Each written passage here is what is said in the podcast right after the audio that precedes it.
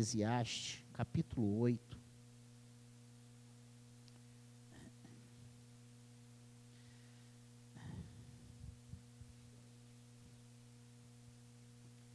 Uma breve meditação de cinco páginas de esboço, rápido.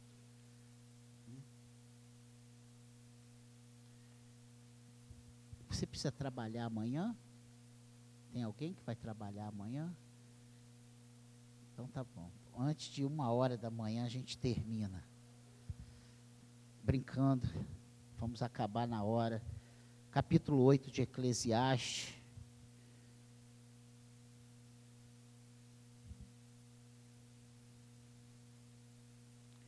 A partir do versículo 10, vamos ler. Assim também vi os perversos receberem sepultura e entrarem no repouso, ao passo que os que frequentavam o lugar santo foram esquecidos na cidade onde fizeram o bem. Também isso é vaidade. Visto como se não executa logo a sentença sobre a má obra, o coração dos filhos dos homens está inteiramente disposto a praticar o mal. Ainda que o pecador faça o mal cem vezes e os dias se lhe prolonguem, eu sei com certeza que bem sucede aos que temem a Deus. Mas o perverso não irá bem, nem prolongará os seus dias, será como a sombra, visto que não teme diante de Deus. Ainda há outra vaidade sobre a terra, justos a quem sucede segundo as obras dos perversos, e perverso a quem sucede segundo as obras dos justos. Digo que também isto é vaidade. Então exaltei eu a alegria, porquanto, para o homem, nenhuma coisa há melhor debaixo do sol do que comer, beber e alegrar-se, pois isso o acompanhará no seu trabalho nos dias da vida, que Deus lhe dá debaixo do sol. Aplicando-me a conhecer a sabedoria e a ver o trabalho que há sobre a terra, pois nem de dia, nem de noite vê o homem sono nos seus olhos então contemplei toda a obra de Deus e vi que o homem não pode compreender a obra que se faz debaixo do sol, por mais que trabalhe o homem para o des a descobrir. Não a entenderá. E ainda que diga o sábio que a virá a conhecer, nem por isso a poderá achar. E nós vamos. Eu li só os dez últimos a partir do versículo 10, porque nós vamos trabalhar a partir do versículo 1. E é só para você ter uma ideia. E ele começa esse capítulo 8, Salomão, né?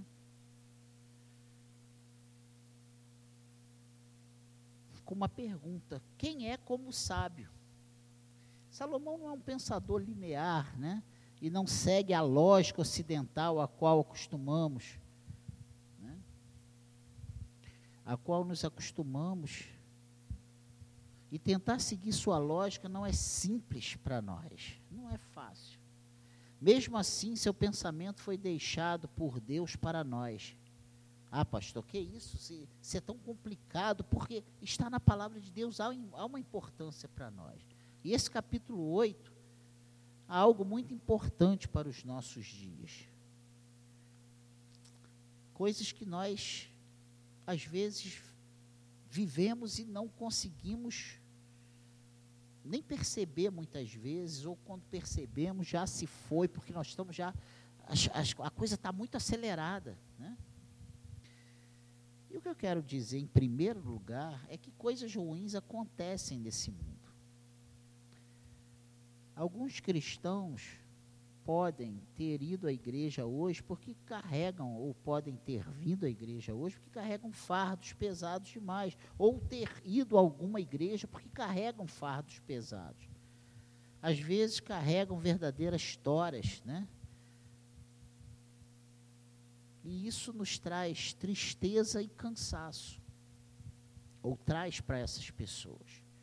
Coisas que acontecem ou deixam de acontecer podem causar imenso sofrimento e perturbação. E nós sabemos disso. Quantas coisas nós contamos que vai acontecer e daqui a pouco a gente vê tomando outro rumo e isso vem como um, uma pancada no cangote. Se é que você entende o que é cangote. Né? Satanás muitas vezes se utiliza desses momentos e os intensifica, gerando terror, cansaço, perturbação.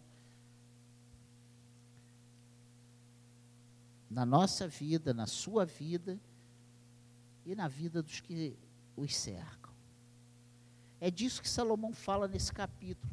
A vida pode ser injusta. Se você perceber, só nesses últimos versículos que lemos, né, que justos a quem sucede segundo as obras do mal, versículo 14 fala isso.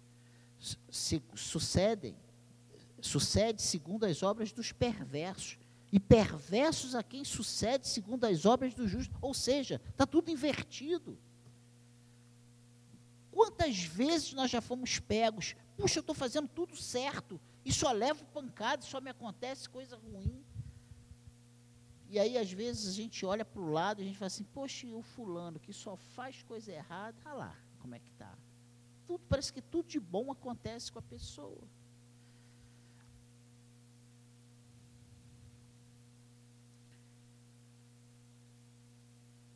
E hoje uma pessoa veio falando comigo que tem investido na bolsa, e quantas vezes né, a gente investe, ah, aquela empresa que agora a gente, daqui a pouco, bum, a gente perde tudo.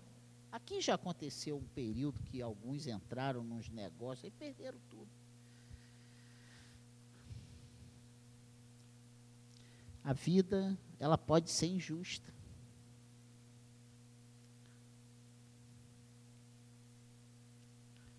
Quantas vezes a gente faz tudo certo, né? E quando a gente percebe, é uma cobrança injusta sobre a gente. Acontece isso contigo? Ligaram lá para casa, me ofereceram um plano, eu aceitei e mudei tudo. Eu fiquei sem o serviço e daqui a pouco veio a conta e eu falei, eu não pago. Não sei nem como é que está meu nome agora por causa disso. Mas eu tenho uma fiel advogado além do Senhor, a gente vai ter que colocar isso em, justiça. Né? Você não, eles vêm, te enganam, mentem e, e ainda, ainda tem a parcimônia de injusto. Mas aí a gente para e pensa, espera aí, a gente quer um, um padrão de justiça que nós não encontramos coisas ruins acontecem neste mundo. É o que Salomão nos fala nesse texto. E isso acontece com gente boa, né? como nós somos gente boa, ou não somos. Muitas vezes somos. Pelo menos é isso que nós enxergamos. E como eu falei, esse versículo 14, né, ele fala que é isso que isso é um absurdo, é uma vaidade, uma futilidade que acontece sobre a terra. Gente boa sofrendo como gente má e gente má sendo premiada como gente boa. De novo, a vida pode ser injusta. Você vive o melhor que consegue, trabalha o dia inteiro, ama sua esposa, vive para sua família, e a vida parece simplesmente esmurrar a gente. A vida pode ser injusta. Salomão diz que isso é causado por nossos corações maus, que sentem, que se sentem impulsionados ao mal por causa da demora da justiça contra a maldade. Vê aí o 11 que, que diz: Visto como se não executa logo a sentença sobre a, a obra má, a má obra.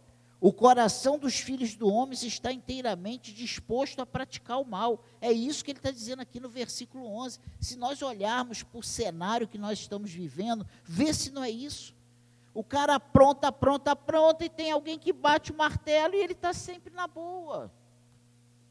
E a gente fica aqui de fora. Por que, que a justiça não, não, age? Por que, que não a, a, a coisa justa não acontece? Por que, que para essas pessoas existem misericórdia, existe benevolência?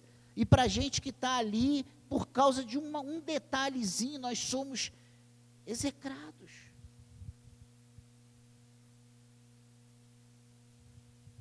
Vamos entender que Salomão diz. pessoas más deveriam ser punidas e, e deveriam ser punidas imediatamente. Se isso não acontecer, foi algo realmente injusto. E Salomão começa o capítulo falando a respeito de uma vida em seu tempo, sob o domínio de um governo humano, um tirano, um rei, etc. Olha o que diz aí, o verso 9. Tudo isto vi quando me apliquei a toda obra que se faz debaixo do sol. Há tempo em que um homem tem domínio sobre outro, para arruiná-lo.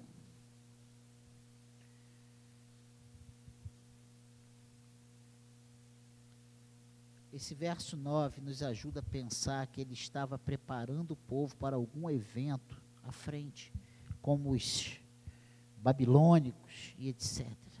Há momentos nesse mundo em que pessoas governam sobre pessoas e nem sempre isso é justo. Pode ser, por exemplo, numa relação de trabalho, pode ser o que nós passamos muitas vezes no dia a dia, na, nas repartições, né? Eu já fui muito injustiçado em trabalho. Teve uma vez que eu quase morri. Fiz uma venda da metade de um, de um, de um rolo de cabo, uma coisa muito cara, muito grande. Na hora de receber a comissão, o dono falou assim: ó, quando eu vender a outra metade, eu te pago a comissão integral porque o meu lucro está naquele. Eu tenho lá alguma coisa, se o lucro dele está no cabo que ficou sobrando na empresa, quer dizer, eu, o pobre, tenho que esperar ele vender tudo, ganhar um lucro absurdo para eu poder tirar a minha farpelinha. Isso é só para nós ilustrarmos, entendermos que essas coisas acontecem. E quantas vezes nos injuriamos no nosso dia a dia por questões que nós achamos que é perseguição pessoal, que é algo pessoal, mas não é, é algo sistemático. É algo que está implícito no mundo. Por isso, ele fala logo em seguida, no, no, versículo 10, sobre a certeza da morte a todos, inclusive daqueles que oprimem seus, seus semelhantes com justiça. E é isso que nós começamos a ler. Assim também vi os perversos receberem sepultura e entrarem no repouso, ao passo que os que frequenta, frequentavam o lugar santo foram esquecidos na cidade, onde fizeram o bem. Também isso é vaidade. Mas esse não é o ponto. O ponto é que a vida pode ser injusta. A segunda coisa interessante, além dessa como o mundo responde a circunstâncias injustas. Se você prestar atenção nesse versículo 5 que lemos, diz assim: Então exaltei eu a alegria, porquanto para o homem nenhuma coisa há melhor debaixo do sol do que comer, beber e alegrar-se, pois isso o acompanhará no seu trabalho, nos dias da vida que Deus lhe dá debaixo do sol. E aqui um alerta: quantas vezes, por causa das opressões, das injustiças que sofremos, das perseguições, das coisas ruins que nós somos assolados todos os dias. Nós perdemos a alegria de fazer essas coisas, de nos alegrar, de comer e beber. Nós esquecemos quem somos, a nossa essência. Aqui Salomão fala daquilo que seria a fonte conhecida da sabedoria dos epicureus, epicureus, é um nome difícil, eu, mas isso fazia parte, a sabedoria deles, que era essa. O que fazer quando a vida é injusta? Bebamos, comamos e casemos, pois amanhã morreremos. Era, era o que faziam esses. O que eu quero dizer com isso para nós nessa noite? Vamos fazer de tudo hoje, porque não sabemos se amanhã estaremos vivos. Não vamos curtir as frustrações e as decepções e as perseguições. Nós temos o Espírito Santo de Deus em nós. Vamos, sabe, aproveitar, viver o dia abundante que o Senhor nos dá. Não vamos deixar a deprê entrar na nossa vida. E nós temos deixado, de certa forma, essa depressão, essa, essa, essa frustração, nós deixamos que essas coisas entrem no nosso coração, porque os nossos olhos veem essas coisas, e são reais. Ele não está vendo coisas irreais, ele está vendo coisas reais, mas são coisas que fazem parte desse mundo. Vamos nos alegrar em Deus, vamos, vamos buscar o nosso refrigério no Senhor, vamos nos alegrar com aquilo que Deus tem feito em nossas vidas, Deus tem nos preservado. O mundo trata os momentos de prazer como se fosse algo que você consegue juntar e acumular para o dia da injustiça. E não é assim. O estranho é gente que está fora dos princípios de Deus conseguir dizer e crer em coisas justas e coisas injustas. Como querer pleitear que o que é justo, se não há Deus, se não há ordem, se não há estrutura. Ora, se a vida é apenas a colocação, sabe, de coisas aleatórias, em lugares aleatórios, como querer justiça? Como nós deixarmos que as injustiças entrem no nosso coração de tal forma? Nós cremos em Deus, que não é um Deus qualquer, mas o Deus da Escritura, o Deus do amor, o Deus da verdade. E nós precisamos, sabe, levar isso ao, ao pé da letra. Nós cremos na Trindade, Pai, Filho e Espírito Santo. Cremos que Deus está no controle de tudo. Cremos que Ele ordena todas as coisas, ordena o final, sabe? De tudo. Tudo está no controle dele. Cremos que nada ocorre sem a sua vontade. Antes de tudo acontecer, cremos dessa forma. E tudo acontece do jeito que ele determina, que ele ordena. Aqui está o problema para o mundo. Não é só a vida que é injusta. Eles acham que Deus também é injusto. Salomão está nos dando uma perspectiva estranha, mas real das coisas.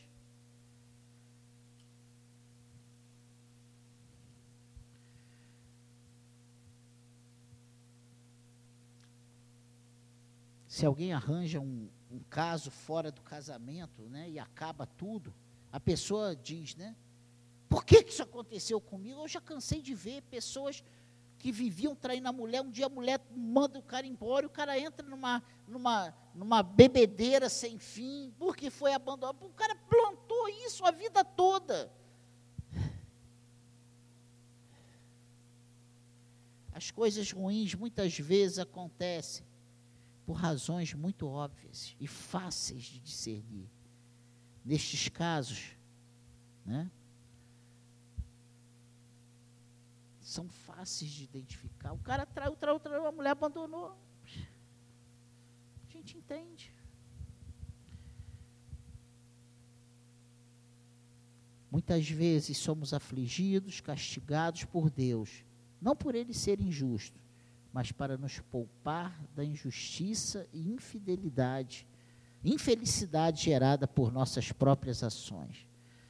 Se você pegar o Salmo 119, Vamos lá.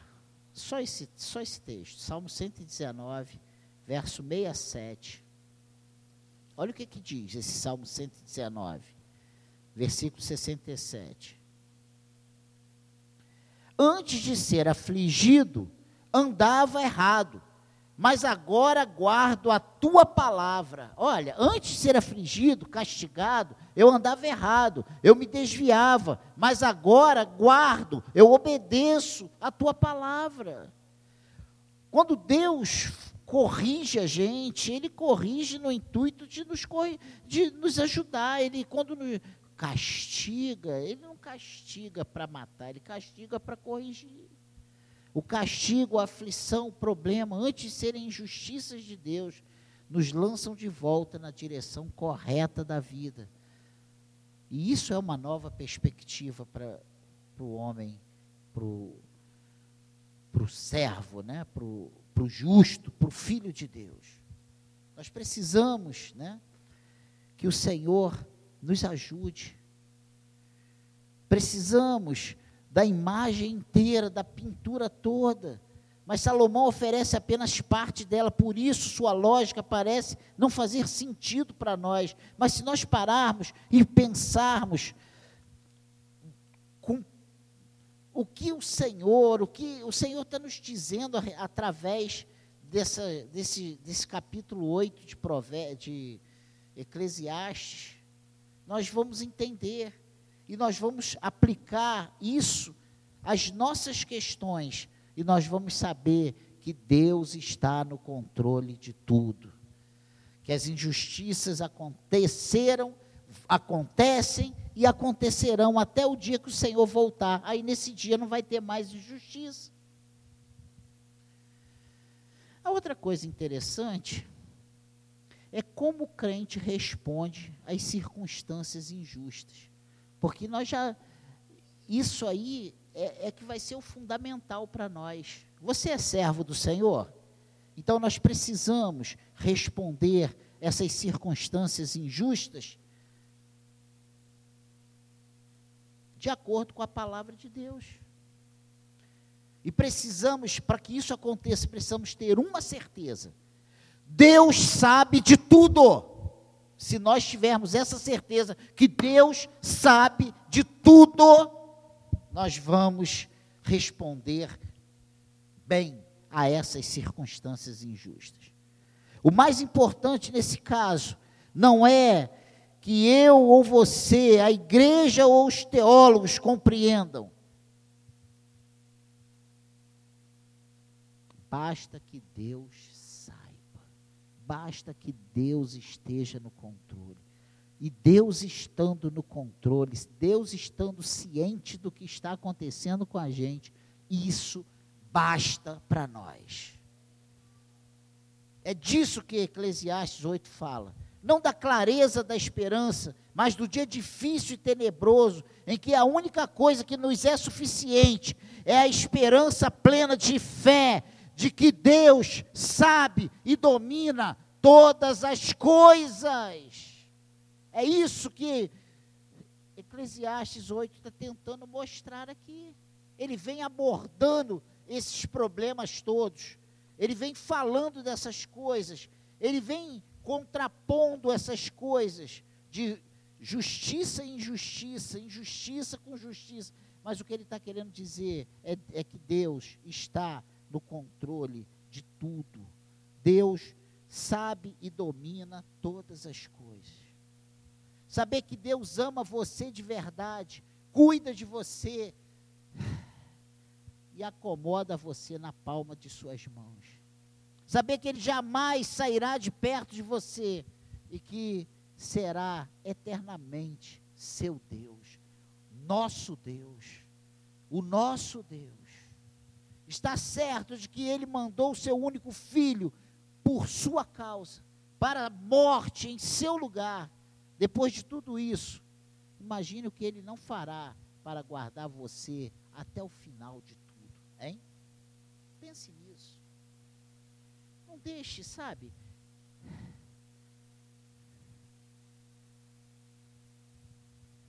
Não deixe que essas verdades, mas que nos deprimem,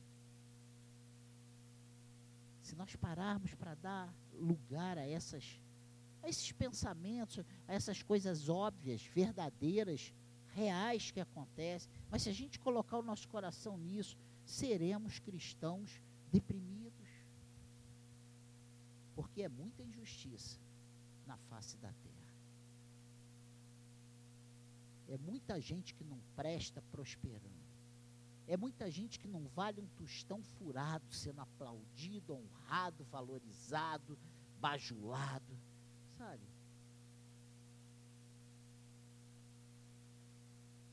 É você fazer a coisa certa e só levar paulada na cabeça. É você fazer a coisa certa e ter sempre alguém que está falando mal de você pelas costas, que está, é, sabe, te minando, sabe? E você, peraí, mas eu não fiz nada, a única coisa que eu fiz foi fazer o bem, a única coisa que eu fiz foi ajudar, a única coisa que eu fiz foi estender a mão, eu, eu, eu zelei, eu, eu fiz o meu melhor, mas isso não é suficiente. Porque não é a pessoa, é, isso é, é o sistema, isso, isso é o mundo em que vivemos. Que a nossa resposta diante das coisas injustas seja a resposta do cristão verdadeiro, crendo que Deus está vendo todas as coisas, que Deus é o teu juiz, que Ele vai julgar a tua causa e que Ele te conhece e que Ele vai te segurar pelas mãos e Ele vai te levar até o último dia. Entendamos e vivamos aquilo que pregamos. O nosso Deus é soberano e está no controle de tudo, mesmo quando as coisas não são tão agradáveis assim para nós na perspectiva humana. Deus está no controle de tudo. E olha que eu tenho aprendido isso na minha vida a duras penas. Quantas vezes na minha vida eu preciso falar, Senhor, isso não vai entrar no meu coração. Senhor, isso não, me guarda. Quantas vezes eu preciso chorar escondido para que a, a mulher não veja, para que os filhos não vejam. Só o Senhor vê as minhas lágrimas.